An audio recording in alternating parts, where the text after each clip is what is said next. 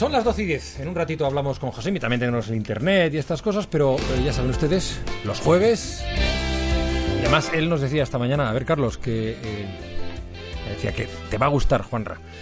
El tintero de hoy. Yo le recordaba, me gusta siempre. Hoy más. A ver, adelante cuando Buenos quieras. otra vez, Juan Ramón. En Hola. 1950, en un pueblo de Mississippi, había un niño que contaba ladrillos. Un hipnotizador llegó a ese pueblo y se quedó tan asombrado con la habilidad de aquel chaval para los números que pidió permiso a sus padres para llevárselo de gira en su espectáculo, un poco como mono de feria, o eso pensaron los progenitores. Aquel niño se llamaba Donald y contaba ladrillos no de uno en uno, sino de golpe, o sea, de un solo golpe de vista. O eso decía al menos la leyenda local, que una mañana un grupo de adolescentes le había dicho a ese crío, a ver, ¿cuántos ladrillos tiene la fachada de la escuela? Y que él, después de mirarla dos segundos, cerró los ojos y dio la respuesta correcta. El pequeño Donald se había manifestado desde muy pequeño como un niño verdaderamente asombroso. Recién cumplidos los dos años ya era capaz de recitar salmos y se sabía 25 preguntas y respuestas del catecismo presbiteriano. Con tres años descubrió el piano. Descubrió todas las combinaciones posibles de tres teclas, tres notas que producían un sonido armónico. Decían los padres, solo con mirarle se ve que es un niño muy inteligente, ¿no? Siempre parece que está pensando en sus cosas. Esto es lo que les decían a, los a las visitas.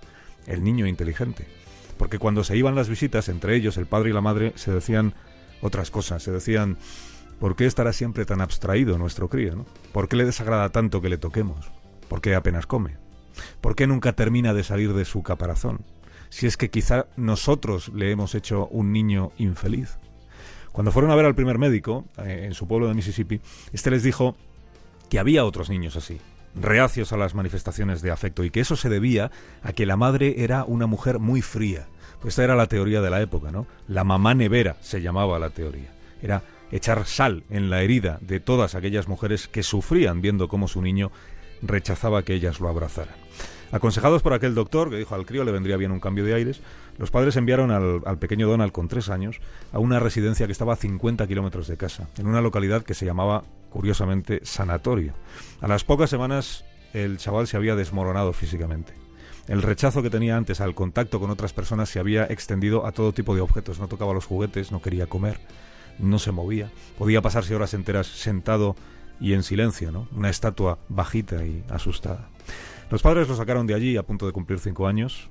Creían que Donald tenía que estar con ellos y con sus hermanos en casa, pero también creyeron que había que seguir intentando entender qué le sucedía, consultar con otros médicos más experimentados. Cuando el padre de Donald preguntó a sus conocidos, esta era una familia con recursos y bien relacionada, le hablaron del psiquiatra infantil más reputado del momento, el doctor Leo Connor, un emigrante ucraniano que había hecho una carrera muy brillante en el hospital Johns Hopkins de Baltimore. Y a él le envió el padre de Donald una larga carta describiéndole el comportamiento de su hijo. Cuando digo larga es porque tenía 33 hojas la carta.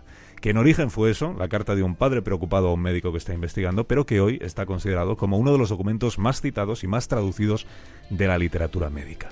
De aquel niño que siempre estaba pensando en sus cosas, contaba el padre que tenía algunas obsesiones. Los objetos redondos, los números, las letras del abecedario que recitaba al derecho y al revés, las notas musicales, los retratos de presidentes de los Estados Unidos, retratos, pues sí, de presidentes, y que también tenía fobias muy acusadas a la leche, a los columpios, a los triciclos, fobia a los triciclos, pues sí, no podía haber un triciclo sin ponerse malo. Eso y los cambios de hábitos. Si le modificaban una rutina, agarraba una rabieta y se quedaba inmóvil en el suelo ahí berreando, o repitiendo como un loro alguna palabra de la que se hubiera encaprichado.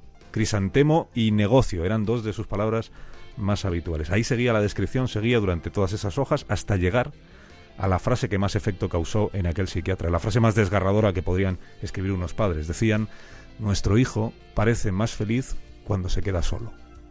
La primera vez que el doctor Connor recibió a Donald hizo algo que hoy no sería aceptable porque sacó un alfiler y le, pinchó y a Donald no le hizo ninguna gracia, pero no le hizo ningún reproche al doctor siguió tratándole igual, como si no alcanzara a vincular el dolor que había sentido con la persona que se lo había causado.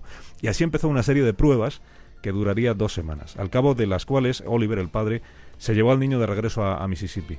Y el doctor Connor le envió una dolorosa carta a la madre en la que le decía, mire, nadie es más consciente que yo de que no he sido capaz de darles lo que ustedes me pedían, que es un diagnóstico, saber qué les pasa, qué le pasa a su chaval. Pero aquel doctor siguió investigando. Y en la misma época estaba investigando lo mismo un doctor austriaco que se llamaba Hans Asperger, en Viena. Y ambos fueron acumulando casos de críos con comportamientos parecidos, hasta recurrir los dos, fíjate, a una misma expresión, sin haber tenido nunca contacto entre ellos.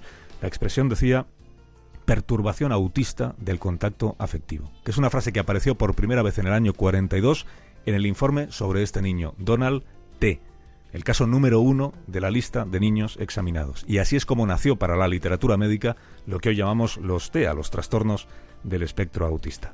Bueno, al pequeño Donald, que naturalmente fue creciendo, lo encontraron muchos años después dos periodistas que estaban preparando una serie de reportajes sobre adultos con autismo. Se, preocupaban por quiénes se ocupan de esos niños que ya han crecido cuando los padres han, abandonado este mundo.